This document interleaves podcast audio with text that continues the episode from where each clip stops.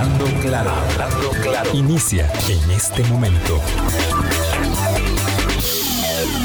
Colombia. Con un país en sintonía, son en punto a las 8 de la mañana. ¿Qué tal? ¿Cómo están? Muy, muy buenos días. Bienvenidas, bienvenidos a nuestra ventana de opinión. Hoy es miércoles 5 de enero.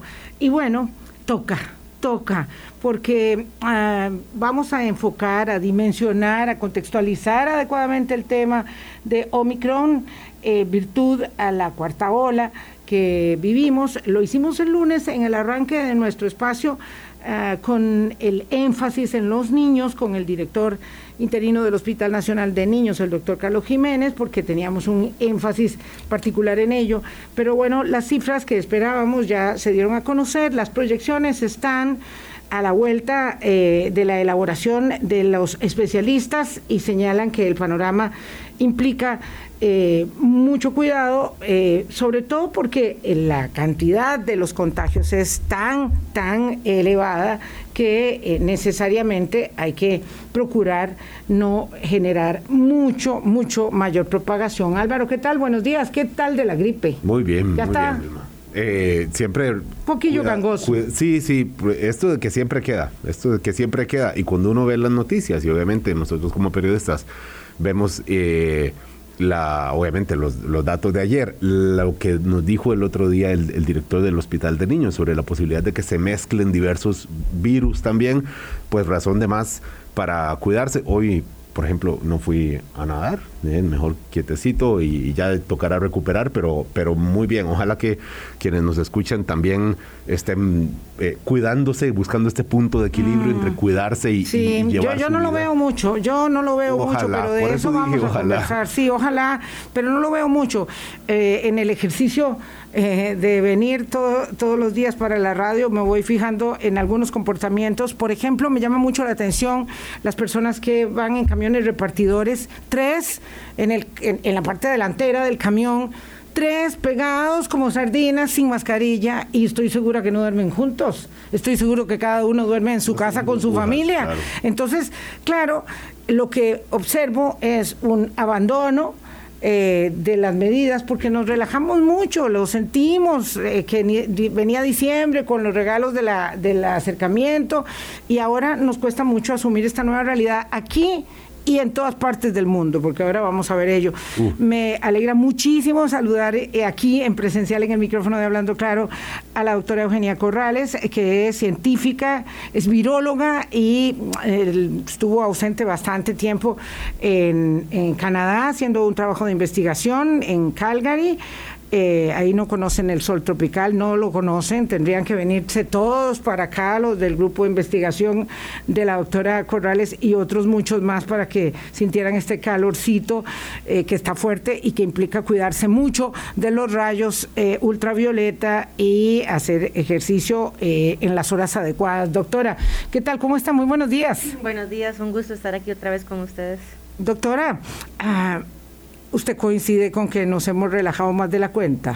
Eh, sí, en realidad sí. Eh, sin embargo, uno podría discutir que con el gran avance de la vacunación, sobre Claro. todo en países como el nuestro, eh, sí tenía uno ciertas libertades para tomar un poco más, como decía usted, riesgos personales, por ejemplo, de una reunión con personas vacunadas, tal vez una Ujú, fiesta, tal vez no masiva, en un lugar ventilado, etcétera. Lo que pasa es que eh, Omicron, esta nueva variante que eh, fue reportada por primera vez en Sudáfrica, no quiere decir que surgió ahí, pero fue reportada ahí, eh, pues nos ha enseñado que eh, es una variante súper transmisible, o sea, se transmite muchísimo más efectivo que, las variantes anteriores. Eh, además tiene lo que le llamamos, le llamamos nosotros como una tasa de ataque más alta. Entonces, cuando hablábamos de Delta, por ejemplo, una persona infectada, pues infectaba a dos, tres personas que estaban en contacto. Ahora con Omicron pueden ser hasta 15 o 16 personas que se infectan de una sola persona. ¿Esto por qué está sucediendo? Bueno, porque Omicron aparentemente se está replicando más que todo en tracto respiratorio superior, o sea, en la nariz y en la garganta, a diferencia de los otros que era pulmón eh, en bronquios. Y entonces eh, es más pronto, más rápido y además en más cantidad. Y eso ya se ha demostrado eh, en los laboratorios y en, las investigaciones. Y además evade un poco la respuesta inmune. Un poco, no, no completamente. Que eso es otra cosa que eh, a nosotros pues nos da un poco de temor el momento en que aparezca una variante así de transmisible como esta y que va completamente la respuesta inmune y que sea muy virulenta, o sea, que cause mucho daño. Tal vez lo positivo de Omicron, y yo lo digo con mucha cautela porque es muy pronto para decirlo todavía, es que aparentemente no está causando tanta severidad en todas las personas como lo estaba causando Delta. Doctora Corrales, ya se adelantó muchísimo y eso está muy bien porque pone, digamos, todo el, espectro temático sobre la mesa eh, que iremos eh, poco a poco desgranando. Permítame, por favor, contextualizar la situación.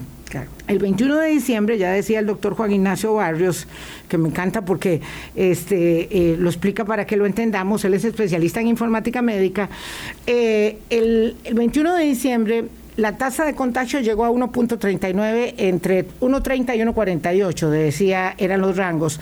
En ese momento, dice, ahí ya estábamos en un alto riesgo, muy alto riesgo. Es decir, esto que está pasando ahora y lo que va a pasar en las semanas subsiguientes para nada, digamos, debe sorprendernos, ¿verdad? Eh, todos los picos anteriores que hemos tenido en julio del 20, en abril del 21, en, septiembre del 21, todos esos picos eh, marcaron, digamos, las diferentes olas con mucha claridad y ahora empezamos este en septiembre y viene este subidón de ola. Eh, ayer hubo 1.500 casos, ayer nada más. Y yo le preguntaba a usted eh, si eso, en efecto, como me decía eh, un economista que se dedica también a estos temas, eh, José Pablo Rivera, me decía, esto en menos de dos semanas vamos a tener unos cuatro mil contagios diarios. ¿Esto qué, qué lectura debe llevarnos a hacer, dado que dichosamente, a diferencia de lo que pasa en Estados Unidos, que ya están otra vez con servicios hospitalarios a tope, con un millón de casos reportados en, los, en las últimas 24 horas y hospitalizaciones de 10 a 15 mil personas, dependiendo del estado. Eh, ¿Eso a nosotros qué lectura debe darnos para conciliar la vida, el verano, el retorno a clases y todo lo que queremos hacer con este Omicron? Sí, bueno, primero quiero decir un par de, oraciones sobre la ola de Omicron. Lo que se dice que va a pasar con la ola de Omicron es que no va a ser una ola, sino que va a ser una inundación rápida, flash, que va a infectar a mucha gente en poco tiempo, porque además antes el periodo de incubación, por ejemplo, de Delta y de Alfa y de Beta y de todas las anteriores, podía ser eh, un poco más largo. Se decía que entre 5 y 7 días la persona que ya estaba en contacto con alguien que estaba positivo podía llegar a ser positivo. Con Omicron se está disminuyendo eso a 3 a 4 días. Entonces, si yo estoy en contacto con una persona, voy a ser positiva más pronto y voy a poder transmitirlo más pronto y lo voy a transmitir a más personas. Entonces, lo que se dilataba un poco en las olas, en que se iba por meses, con Omicron va a ser flash, o sea, va a ser rapidito. Que eso ya se observó, por ejemplo, en Sudáfrica, se observó en algunos países de Europa, por ejemplo, como el Reino Unido, bueno, sigo de Europa, em, y se está observando en Estados Unidos. ¿Qué es lo que pasa? Al tener ese gran aumento de números de casos infectados tan rápido, pueden surgir varios problemas. Uno, que por matemática entre más casos, va a haber un porcentaje que necesite hospitalización y un porcentaje que necesite atención médica. Entonces el colapso del sistema de salud y el colapso de los servicios y el colapso de los bien de los servicios esenciales es inminente. Un ejemplo muy claro fue en Estados Unidos con la cancelación de vuelos. No fue para evitar la propagación de Omicron, fue porque las tripulaciones completas estaban positivas y no había nadie que manejara los, vuelos.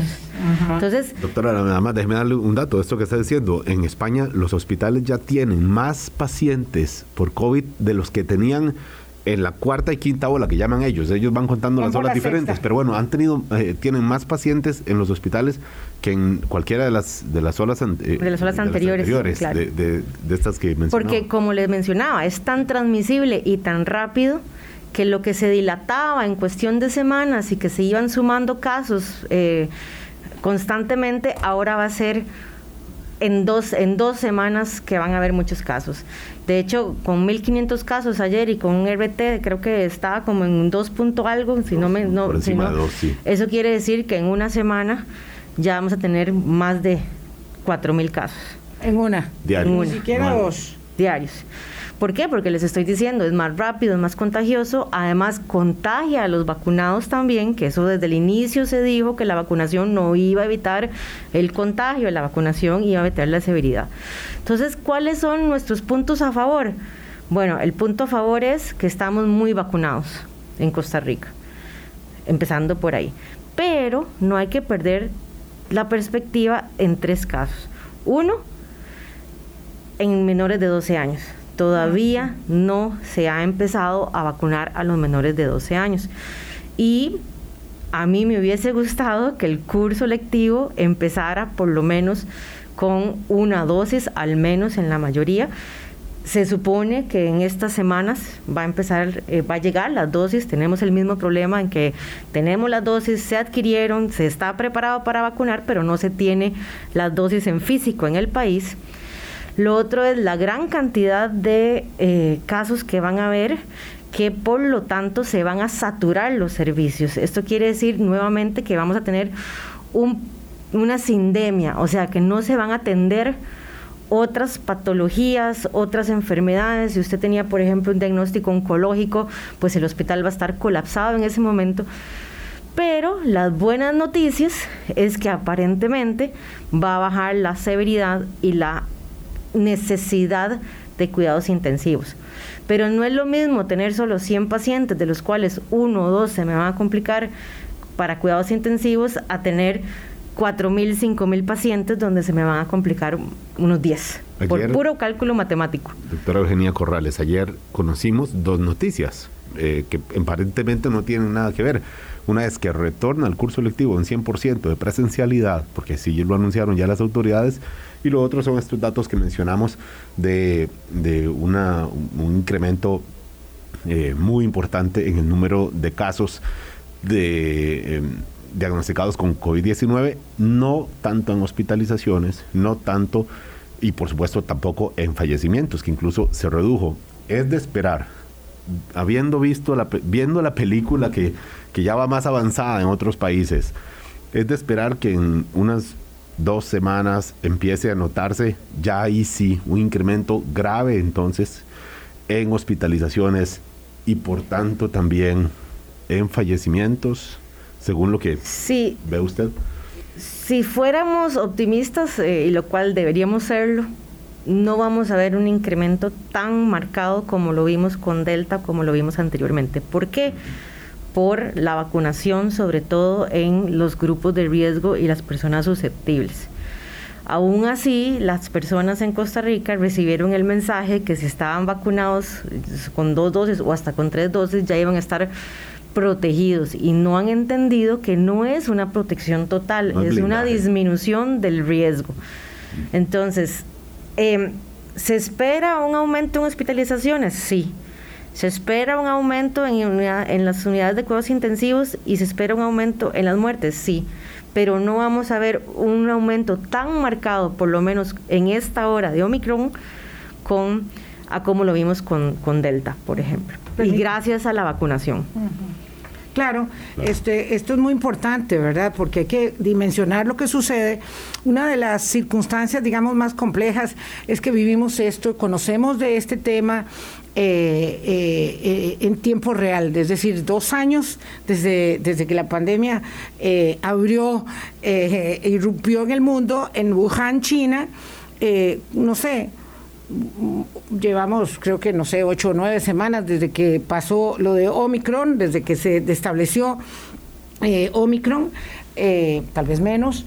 Y, lo cierto es que todo ese tiempo real, una discusión enorme entre el gobierno de los Estados Unidos, el Ejecutivo, eh, y los CDCs, que son los Centros de Control de Enfermedades en los Estados Unidos, es la variabilidad, eh, digamos, de las medidas de protección, si la mascarilla, si, la, si no la mascarilla, si una dosis más, si no la, si no la eh, hay que hacer, si las clases, si no las clases, todo eso está pasando al mismo tiempo en todas partes del mundo. Entonces también hay que entender eso, ¿verdad? Sobre todo porque hemos sido resistentes a algún tipo de información o ya no queremos más medidas eh, y evidentemente eso eh, se entiende por el cansancio, pero también hay que darse cuenta de que eh, las complejidades que se plantean una enfermedad nueva son las que estamos viviendo en el día a día. Los científicos, los gobiernos, nosotros los gobernados, los ciudadanos, todos, todos, y todos somos además pacientes potenciales infectados, todos. Sí, claro.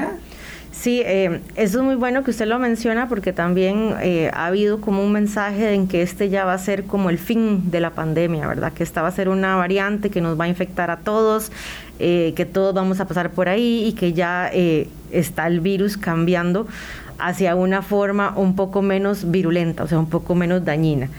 Eso está sucediendo en este momento con Omicron, en que la variante viral es un poco, como yo digo, menos malita. O sea, no causa tanto daño.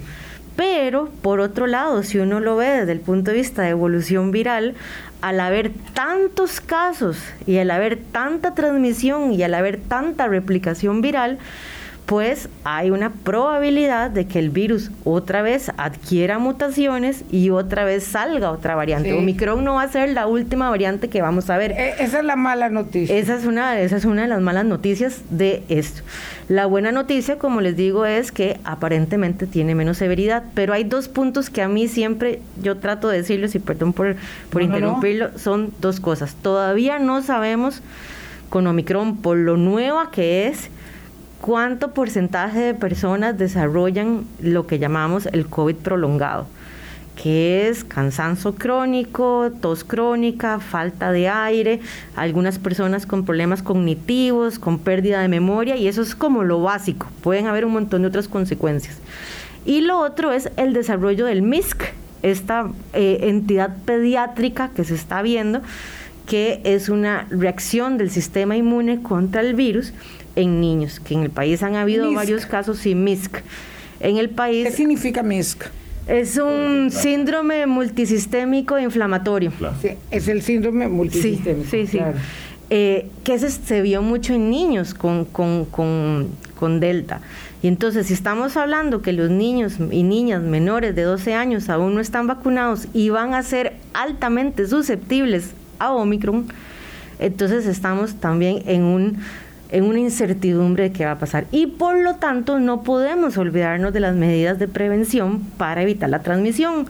Evitar contactos, evitar usar mascarilla en espacios cerrados, evitar aglomeraciones, sobre todo si yo tengo en mi casa alguna persona que podría ser altamente susceptible a esta infección. Si antes había riesgo de contagiarse, de 10, ahora estamos en un riesgo de contagiarnos de 100. Ahorita es el momento que hay que tener todavía más cuidado. Hablemos entonces de las medidas al volver de esta pausa, doctora Eugenia Corrales, porque ¿qué es entonces lo que hace a esta variante Omicron más contagiosa que otra? ¿Cuáles medidas, qué era lo que antes sí funcionaba y ahora no? ¿Y qué es lo que entonces también hay que ajustar ahora? Que antes no considerábamos necesario. Se lo vamos a preguntar ahora al volver de esta pausa. Doctora Eugenia Corrales, ya venimos. Colombia.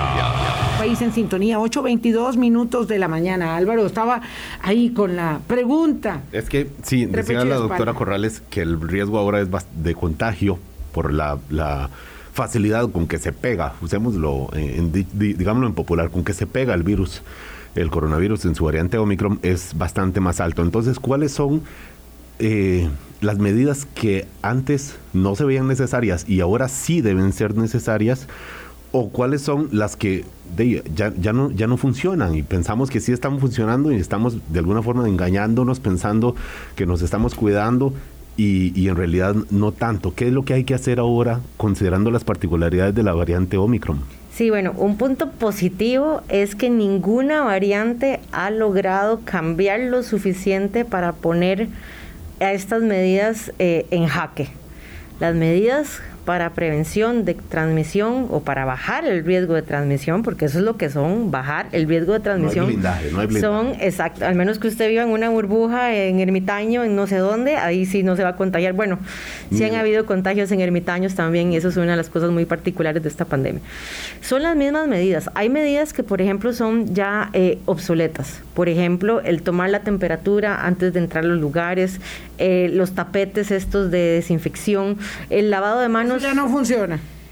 Eso no funciona porque en realidad usted no está en un ambiente, o sea, si usted trabaja en un ambiente hospitalario, pues lo mejor es también cambiarse los zapatos antes de salir o entrar a, a otros lugares después de haber trabajado su turno.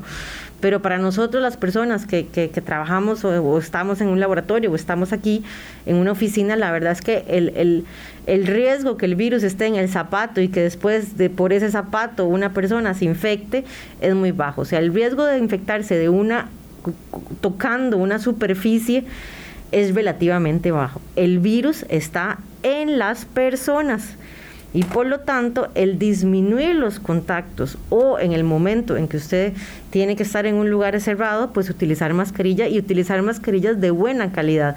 Vea que por ejemplo mi mascarilla es una mascarilla KN95 a diferencia de la de ustedes que es una mascarilla quirúrgica. Entonces yo por ejemplo digo, voy a estar en un espacio cerrado, con relativamente poca ventilación y voy a estar con otras personas, entonces hago un mejoramiento de mi protección, que es la mascarilla, en contra de si, por ejemplo, voy a estar en un patio, eh, eh, en una mesa al aire libre, entonces puedo utilizar una mascarilla de tela para hacer.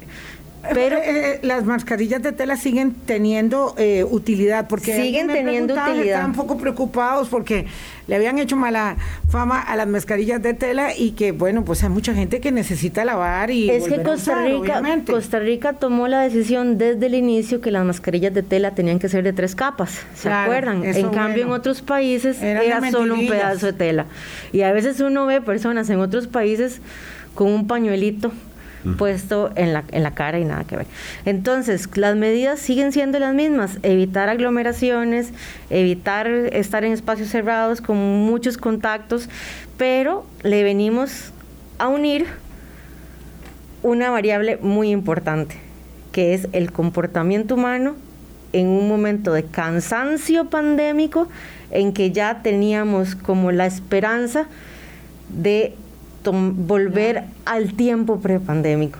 Y eso es lo que estamos viendo ahora. Estamos viendo las consecuencias de las reuniones de Navidad, de las, fiestas de Navidad, de las fiestas de Año Nuevo. La playa. De la playa no tanto porque uno dice, bueno, la playa es un espacio abierto, pero esas personas van a restaurantes, van a bares, van en cabinas. De es impresionante la cantidad de personas que están viniendo contagiadas de la playa. O sea, yo tengo y del extranjero. todas las personas conocidas, me decía mi, eh, mi hijo menor, que todos sus amigos que fueron a la playa están contagiados. Tengo varias amigas eh, que fueron a pasar la Navidad eh, este, en la playa o que están allá con personas contagiadas o con personas que ya se tuvieron que devolver contagiadas.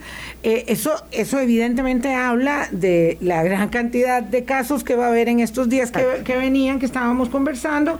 Entonces, y habla de la gran capacidad del virus de Omicron, de como dice de pegarse, de contagiarse. y eso tiene que ver porque hay una mayor replicación, entonces hay mayor cantidad de virus que yo estoy produciendo si yo me estoy, si yo estoy infectada. Entonces, al haber tanta cantidad de virus, la mascarilla baja el riesgo, pero baja la capacidad de filtración con respecto a cuando era con Delta, que iba a recibir menos cantidad Sí, como de... cuando vamos con una sombrilla, que una llovizna la soportamos, pero si llueve más fuerte, ahí ya... no hay sombrilla que valga. Entonces, Sí. eso es más o menos lo que Tenemos está pasando. una cantidad impresionante de consultas y vamos a proceder con ellas eh, y mezclarlas con las nuestras. Vea qué interesante. Eh, hay una, una persona que eh, nos pregunta si eh, los contagiados y los familiares tienen que guardar la cuarentena por cuántos días, si es la misma que con las variantes anteriores o si como pasó en los Estados Unidos y en, eh, varias partes de Europa han acortado las cuarentenas a la mitad del tiempo y también no solamente la cuarentena, sino eh, el digamos, aislamiento. o el sea, aislamiento, Lo que, lo que sucedió en Estados Unidos y en ciertos países de Europa es que acortaron el aislamiento. Eso es cuando una persona ya está positiva o desde el, o desde el inicio de síntomas contar tantos días o desde la prueba positiva contar tantos días. El asunto es que el- lo más seguro es mantenerse en aislamiento por 10 días. Eso es lo más seguro. ¿Qué es lo que tomó la decisión Estados Unidos y Europa? Bueno, al ver el colapso inminente en sistemas de salud, en servicios primarios, lo que hicieron es, si usted está vacunado y usted es asintomático, puede volver a trabajar o a hacer su vida después de los cinco días, siempre y cuando use una mascarilla todo el tiempo. Y eso es lo que se le ha olvidado a la gente mencionar. Pero eso es una decisión económica para que no colapsen los servicios, no es una decisión basada en evidencia científica. Ayer lo decía el doctor Elmer Huertas, estas son decisiones de política económica y social y no son eh, decisiones científicas, porque, pero, Francia, pero se exacto. entienden y Francia- también son válidas. Exacto, Francia fue una- un, un paso más, dijo, dejémoslo a los siete días, pero con la condición de que usted tiene que hacerse un examen para y tiene que estar negativo para poder salir de ese aislamiento. Entonces, ahí es ahí ya ahí hay un poco más de seguridad que la persona no es efectiva. Lo que pasa es que si el país pone esas medidas, pues tiene que dar un aseguramiento de que va a poder hacer las pruebas para poder salir del aislamiento. Entonces, en realidad, en Estados Unidos ha habido mucha confusión Mucha con este cambio de que si estoy vacunado, de que si no estoy vacunado, que si estoy asintomático. ¿Qué significa asintomático realmente? Porque puede ser que mi síntoma sea nada más un dolor de cabeza. O puede ser que mi síntoma sea nada más una congestión nasal. Pero digamos, yo soy súper súper alérgica y casi siempre tengo rinitis alérgica. Entonces, ¿cómo hago para diferenciar si eso es un síntoma de coronavirus o es un síntoma de mi rinitis alérgica? No hay manera. Entonces, no hay manera, al menos que me haga los exámenes, ¿verdad? Entonces eso es lo complicado de estas medidas y eh, nosotros, en, yo soy parte del comité técnico del Ministerio de Salud, donde van a dar las recomendaciones, pues estamos estudiando y recopilando la información y eh, pronto nos vamos a reunir a considerarlo. Pero por ahora sigue siendo los 10 días después de que usted tenga inicio de síntomas o de que tenga una prueba positiva. Doctora, eh, teníamos una discusión que ha sido, digamos, un poco, eh, eh, digamos, acribillante para el doctor Daniel Salas en el sentido de las pruebas rápidas que se dejó convencer por, la por los laboratorios farmacéuticos para hacer solo pruebas de PCR y de antígenos. Eh, y todo eso lo discutimos con él cuando nos acompañó en el último espacio y al final tuvo que ceder la comisión, ¿verdad? Y decir, bueno, sí, pruebas rápidas. Pero estamos viendo que hay una gran objeción con pruebas rápidas. Primero, bueno, no hay pruebas que alcancen. En Estados Unidos tienen problemas también de abastecimiento. En España está eh, también en la discusión no solamente de la cantidad, sino de, de, de, cuán pertinentes son y cómo uno se engaña con la prueba. Porque hay gente que se hace la prueba cada rato porque está desesperada por salir y en cuanto le sale no, sale disparado porque uno entiende que esa circunstancia de aislamiento es terrible. Sí, a ver, las pruebas estas rápidas de autotesteo son una herramienta más en nuestro manejo del riesgo personal, individual, pero hay que tomarlas con pinzas, o sea, hay que tener mucho cuidado. Uno de ellos es, por ejemplo, la autotoma de muestra. O sea, no es lo mismo si alguno de ustedes ha sido ya hisopiado, como dicen por ahí, ya ustedes ido, saben, ido, claro. ustedes saben que es una toma de muestra que no es, no es agradable, ¿verdad? Entonces, estas... No son cosquillas No bonitas. son cosquillas No, y bonitas. además cuesta plata, digamos, no todo el mundo se testea en, en la seguridad social. Ajá, pero también el asunto con estas pruebas de autotesteo es que usted también se autotoma la muestra. Entonces, ahí ya hay un problema desde el punto de vista diagnóstico en el sentido en que no todo el mundo se va a tomar bien la muestra. Entonces, ahí ya hay un limitante muy fuerte de estas pruebas. La otra, la otra limitante es que hay que saber cuándo hacérsela. O sea, no es una, una licencia para, como usted decía, salir corriendo si está negativa.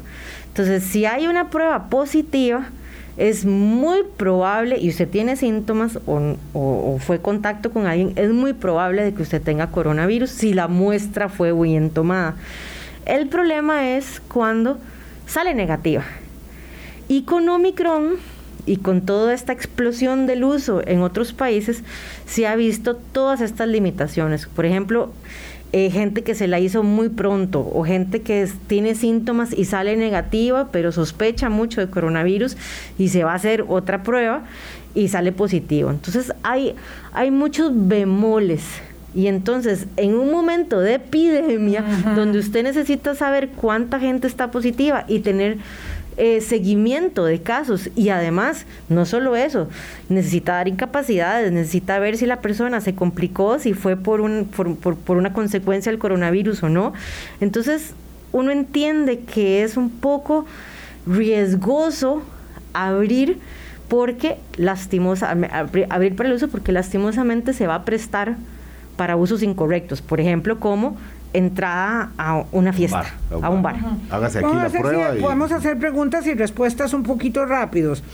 Eh, eh, como siempre, ¿verdad? Por 25 personas que están preguntando algo correcto, hay una que dice que este es el programa Mete Miedo. Así le puso el nombre al programa. Pero bueno, pero por dicha que está escuchando esa persona también.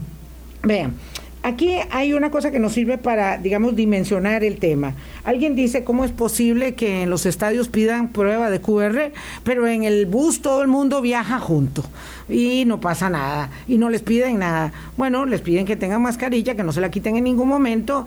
Eh, lo que pasa es que el estadio es una actividad de entretenimiento privado y el servicio público de los autobuses es absolutamente obligatorio. Nadie quiere, eh, digamos que nadie se monta en bus porque va a ir a dar la vuelta hasta San José y devolverse para la casa porque no está haciendo nada. Yo a veces lo he hecho. Eh, eh, doctora, está- me está echando a Pero, perder pero no, argumento. no durante la pandemia. No durante la pandemia, está bien. Pero bueno, este, el tema es que esto nos puede servir para entender un poco este, este asunto de las medidas. Eh, y lo digo con el retorno a clases, ¿verdad? Que, que probablemente sea de ahí, en un momento en que no queríamos que sucediera, pero que ha sido un costo tan elevado la no presencialidad de los niños. Entonces hay actividades que son lúdicas, que son recreativas, ¿verdad?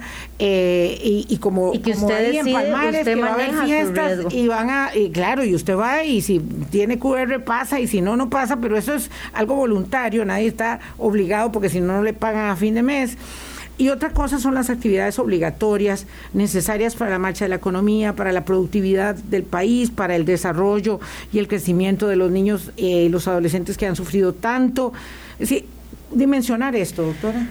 Pues es muy complejo, ¿verdad? Porque em, uno quisiera ya poder decirle a la gente, ya, pasó, ya, vuelva a la normalidad.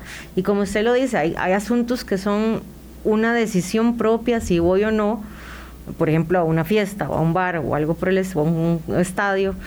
Y hay asuntos en que son estrictamente necesarios. Por ejemplo, la escuela y los colegios. O Sí. sea, ya eh, uno está como en un como en un balance y tomando decisiones de bueno mando o no mando a mis chiquitos a la escuela eh, porque ya tienen dos años más los años anteriores de huelga y anteriores en que uno dice es más importante manejar o sea tener abierto las escuelas y los colegios, que, eh, por ejemplo, un bar o un estadio. Eh, es manejo de riesgo. O sea, las personas dicen, bueno, si tenemos a todas las personas con riesgo vacunados, si el vacunado disminuye el riesgo de severidad, si estamos viendo que ya están bajando los casos severos y las hospitalizaciones, si tomamos medidas como mascarilla, como distanciamiento, como lavado de manos, como el que si usted está enfermo no vaya a trabajar o no vaya a la escuela o no vaya al colegio, eh, es necesario que vuelvan. Pero, y eso ya lo digo yo como una opinión, pues cada uno va a tener una realidad diferente. Ayer, por ejemplo, me contaba un, muchacho que su hija vio a sus abuelos morirse por COVID, que los papás están mal por COVID, con consecuencias de COVID, y la chiquita ayer, cuando supo que tenía que volver a la escuela, pues entró en una crisis nerviosa porque ella no quería ah, entrar, porque tuvo una experiencia muy traumante, pero también por otro lado, vemos otros chiquitos que lo que tienen de la experiencia traumante es el no ir a la escuela y el no compartir con sus niños. Entonces es muy difícil eh, tomar una medida y quedar bien con todo el mundo. Y eso, por lo menos a mí, como les digo anteriormente, me hubiera gustado que ya los niños y las niñas mayores de 5 años estuvieran vacunados antes de volver al ciclo lectivo. Esperemos que sea pronto.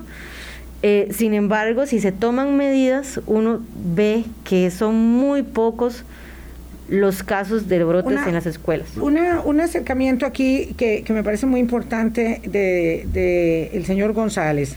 Él dice, tengo 70 años, me vacuné hace un mes y he usado mascarilla de tela desde el principio. Yo creo que todo depende, dice él, del sistema inmunológico y no es que use mascarilla siempre. Eh, luego dice, no tengo la vacuna él dice la vacuna Omicron, pero bueno, yo entiendo que no es la vacuna la tercera, de refuerzo, Y no creo que me vaya a vacunar. Y no creo que me vaya a vacunar. La vacuna de refuerzo, porque sí. Sí, eso es una discusión eh, muy fuerte que se ha tenido en todos los niveles porque si uno ve los datos reales en hospitales y en personas que han sufrido eh, una enfermedad severa por Omicron, pues no es una mentira decir que la mayoría de las personas han sido los no vacunados o los vacunados solo con una dosis. Hay muchos científicos que discuten la necesidad de este tercer refuerzo o hasta hay muchos científicos que discuten la necesidad de la cuarta dosis. Por ejemplo, Israel ya está dando cuartas dosis. El asunto es que, nuevamente, no se puede generalizar. Hay personas que lograron una respuesta inmune muy fuerte y muy efectiva después de la segunda dosis, pero hay personas que no. Entonces, la decisión más, más correcta, por decirlo de alguna manera, es mejor vacunemos a todas las personas para darles una protección máxima. De hecho, hay una discusión muy fuerte que si el esquema no va a ser solo dos dosis, sino que va a ser tres, como es con hepatitis, como es con sarampión, como es con otras enfermedades virales. No lo sabemos todavía.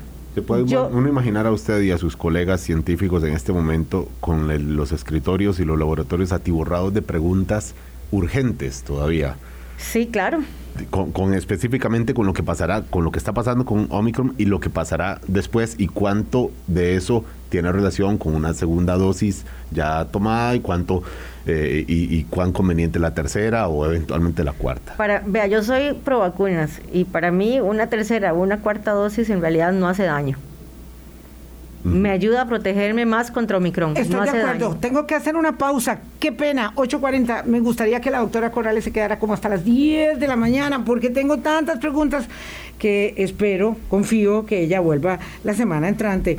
Eh, vamos a ver, eh, eh, voy a hacer todas las que pueda, ¿verdad? No, no se me, no se me achicoparen que voy a tratar de hacer las que pueda. Ya venimos. Colombia. En sintonía, vamos súper rápido, 8.42. Está bien que las vacunas evidentemente ayudan, pero doctora, honestamente me parece fatal que haya cuarta dosis en Israel mientras hay tanta cantidad de gente en el mundo que no tiene la primera dosis. Queriendo y por ahí van saliendo variantes, claro, queriendo, no, no antivacunas, queriendo tenerlas. Y, una, un, un asunto tiene que ver con poder vacunar al planeta, porque la inmunidad de rebaño es del planeta. Sí, bueno, eso es una de las cosas que ojalá nosotros como seres humanos aprendamos de esta pandemia, que si no estamos bien todos, no vamos a estar ninguno bien. Eh, con la inequidad de las vacunas, pues se ha demostrado eso. Nosotros hemos tenido el lujo de poder ya ofrecer hasta terceras dosis todavía, o sea, por ahora, pero eh, otros países, como usted lo mencionaba, ni siquiera tienen acceso a la primera dosis eh, y eh, está complicado. Ahora ya hay un más vacunas aprobadas, entonces se cree que por lo menos durante este año se va a tratar de vacunar al mundo, como lo dice usted. Doctora, ¿usted recomienda también, hay gente que tiene algún temor con, con la vacuna en niños? Eh, por, por el, asunto de la miocarditis. Eh, usted también, si tuviera un hijo ahora de 5 años, una hija de 3, la llevaría ahora que la vacunen cuanto antes. Por supuesto, apenas esté disponible. ¿Por qué? Porque el riesgo que ese niño o niña eh, míos se infecten va a ser muy alto y va a ser todavía más alto con Omicron. Y el riesgo de desarrollar problemas cardíacos como esta miocarditis por la infección es 40 veces más que el desarrollarlo por una vacunación. Entonces, si uno hace cálculos, digo, bueno, mejor vacuno y bajo el riesgo no solo de infectarme, sino también de miocarditis, sino también de que se produzca por la infección ese gran fenómeno que le tengo tanto temor. De todas maneras, está establecido científicamente, doctora, lo vimos con el doctor Jiménez, para que no quede el tema ahí eh, en el aire, eh, que hay muchos más eventos de miocarditis post-COVID que por, vacuna, que era uno a 10 Igual, igual que las trombosis con, con AstraZeneca, y con Johnson y, Johnson, igual. la infección causa más, o sea, tiene más probabilidad de tener un problema de coagulación que por la vacunación. Así es. Aquí un, un eh, mm, funcionario de la caja eh, dice por qué les exigieron la tercera vacuna con AstraZeneca a los funcionarios de la caja y no con Pfizer tal como la primera y la segunda. Personalmente tengo mucho miedo a esa vacuna y por eso no me he aplicado la tercera dosis. Yo creo que es impresionante que no podamos explicar las ventajas que tiene la mezcla de las vacunas y que no podamos saber que eso le va a ayudar un montón al señor de hecho, les, voy a, les voy a confesar, yo como funcionaria de salud, eh, lo primero que hice cuando volví de Canadá fue ponerme la tercera dosis con AstraZeneca, porque quería mezclar las tecnologías y eso hace que mi sistema inmune monte una mejor respuesta. Ojo, ojo, señor. ¿Por qué, la tercera dosis? Porque con la tercera dosis sí se ha visto en otros países que disminuye el desarrollo de síntomas cuando uno se infecta con esta variante con Omicron. Tengo que decirle que yo cuando me iba a vacunar con la tercera, que lo hice fuera del país, también quise encontrar eh, la vacuna alternativa eh, y no pude porque solo estaban poniendo Pfizer en, el momento. Pero cualquier vacuna que se ponga es mejor no Yo venía feliz con la tercera dosis, pero, pero me hubiera gustado la, el complemento, me lo había así recomendado el doctor. La vacunación heteróloga. Eh, heteróloga, claro, es, es buenísima. Me, me parece increíble que no les hayan explicado esto a los mismos funcionarios, pero bueno, es que es que la tarea es muy grande. También es que estamos hablando ya de, de, rebeldía, ¿verdad? Se toca un, un punto humano que es la reacción hacia la obligación ante algo. Sí, claro. Y entonces ahí a nadie le gusta que lo obliguen. A nadie le gusta que lo obliguen, pero lo que se debería hacer es convencer a la gente del por qué es lo mejor para usted. Claro, es y lo mejor para usted es ah, infectarse, porque probablemente todos nos lleguemos a infectar en algún momento del, mundo, del de lo que nos falta de vida, eh, infectarnos con nuestro sistema inmune entrenado. Doctora, ahora mismo hay personas que dicen, bueno, ya que, que se pasen rápido los seis meses desde que me pusieron la segunda dosis. Eh, ¿es, tan necesario estos seis meses? No, no es necesario. De hecho, en otros países ya lo disminuyeron a cuatro meses. Estados Unidos ya lo disminuyó a cinco meses. ¿Por qué? Porque, lo que, como yo les decía, no hace mala esa no hace nada malo esa Porque estamos fijados con los porque no hay Porque no hay dosis. sí, por falta de material hay personas que no les gusta, o sea, que de verdad se niegan al entendimiento, es difícil. Eh, entonces, alguien dice, entonces significa, por lo que hablamos antes de las actividades obligatorias y de las recreativas, etcétera, que en las actividades obligatorias, como montarse en un bus, no hay contagios, pero en las de entretenimiento, como ir al estadio, sí hay contagios. En todo lado hay contagio. Contagio en todas partes. Le, informo a esa persona que la mayoría de los contagios se dan en nuestros ambientes. Eh, constantes, o sea, en nuestras casas. Sí, a mí le digo con todo respeto, señor, que me está invitando a tomar un café para explicarme la cuadratura del círculo, que le agradezco mucho, y que aquí, aquí en Hablando Claro, eh, hoy, como hace 15 años que empezamos este programa, no vamos a hacer debates con personas antivacunas, no lo vamos a hacer.